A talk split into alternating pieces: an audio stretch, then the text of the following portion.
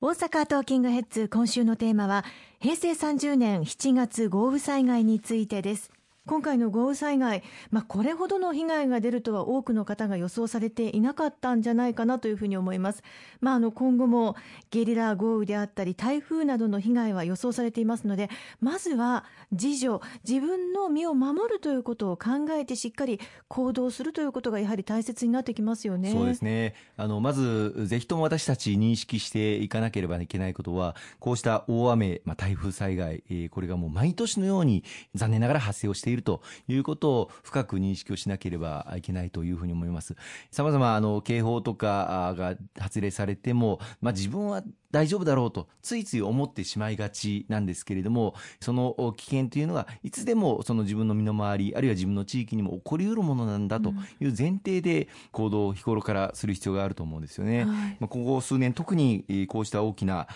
豪雨災害が続いていまして平成23年には台風12号による被害がまあ近畿各地を襲って82名の方が亡くなられてしまいました。平成26年にも豪雨災害が発生をして兵庫県京都府など死者8名の人的被害が出たほか、まあ、全国で1万3000棟の住宅被害が出たところです、平成27年にも関東東北での豪雨災害あるいは平成28年にも台風10号による大雨そして昨年7月には九州北部の豪雨そして今年は先般の西日本豪雨災害と、まあ、今申し上げただけでも毎年のようにこの豪雨災害というものが発生をしているという中でやはりさまざまな情報に対して私たち一人一人が敏感に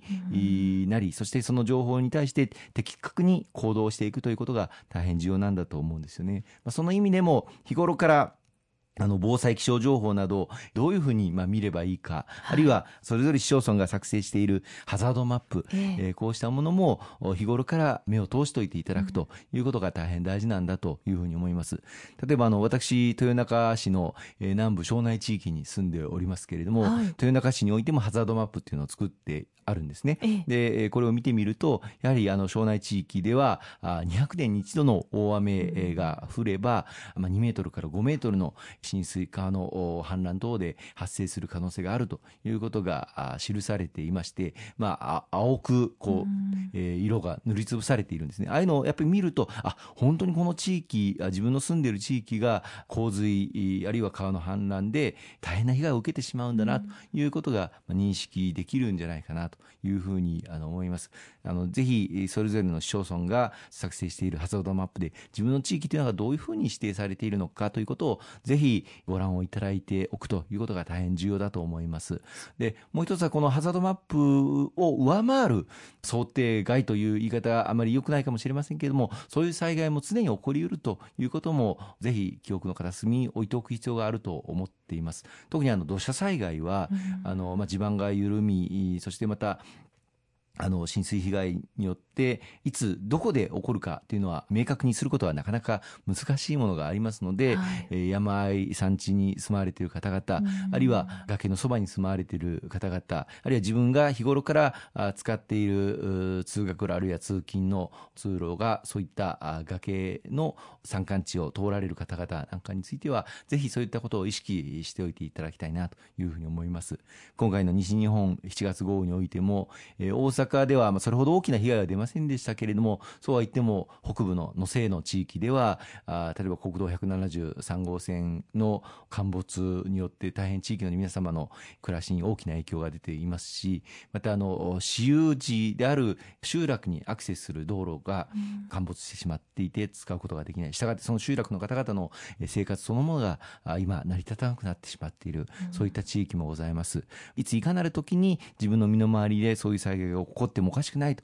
いうことを日頃から認識していただくということが大変重要だと思いますね。そうですね。そして自助の次に大切になってくるのが共助ですよね、まあ、災害は急にやってきますので判断が遅れるということも考えられます。ご近所への声かけなどぜひやっていただきたいですね。そうですね。あのこの共助の観点でぜひあのご紹介したい例が、まあ、昨年7月に九州のあの北部豪雨がございましたけれども、はい、この九州の北部豪雨で山間部地域で多くのまあ犠牲者が出たんですが実はこの福岡県の朝倉市の一部地域の集落で、まあ、大変多くの被害が受けたんだけれども奇跡的に人的被害を免れた地域があるんです。でこの集落では何が行われてたかといいますと6年前に同じように災害があったんですがその教訓を生かして日頃から住民の方々同士で助け合いのまあ声かけやあるいは災害の時にどういう取り組みをしようという話し合いを日頃から行っていたそうなんです。でまたあの低地の地域の被害を食い止めるための取り組みを力を合わせてやってきたそうです。例えば、あの、浸水が起こる前に畳を皆さんであげたりとか、そういったことをやって、えー、やることを、まあ、日頃から、あの、行っていたそうで、まあ、それもあって、去年の九州北部豪雨では、まあ、大変、他の地域多くの被害が出たんですけれども、この集落には一人もまあ人命を失う方がいらっしゃらなかったということがあったようです。まあ、これはまさに共助というものがいかに大事かということを示す一つの象徴的な例なんではないかなというふうに思いますね。そうですね。ありがとうございます。そして共助の次にもちろん大切になってくるのが公助ですよね。あの最後に国や自治体の支援ということになるかと思いますが高齢化社会ということもありますので速やかに行動できることから始めていただいて協力できるところは協力していくということがやはり命を守るということにつながってきますよね。そうですねあの阪神・淡路大震災や東日本大震災はじめ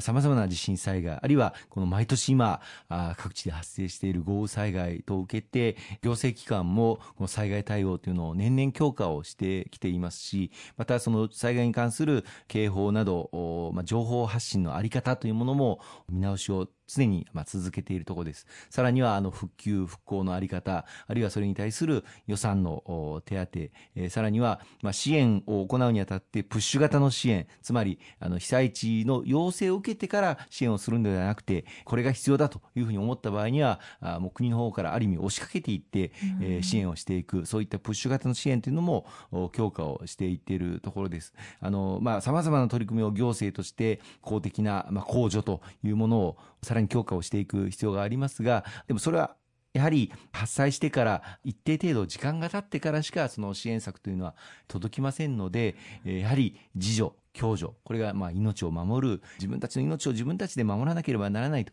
いうこの認識を徹底していくということが非常に大事なんだというふうに思います。ありがとうございます。今週もありがとうございました。